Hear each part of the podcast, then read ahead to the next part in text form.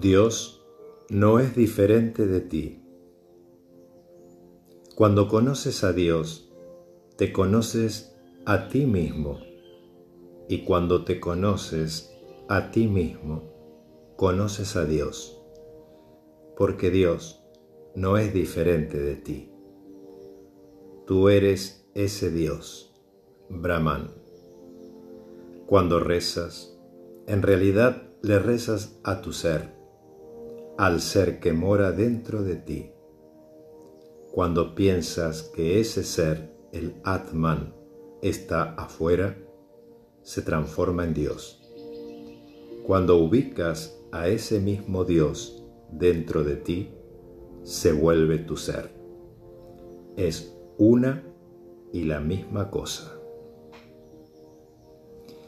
Texto extraído del libro Upadesha de Swami Vishnu Devananda. Om Namah Shivaya.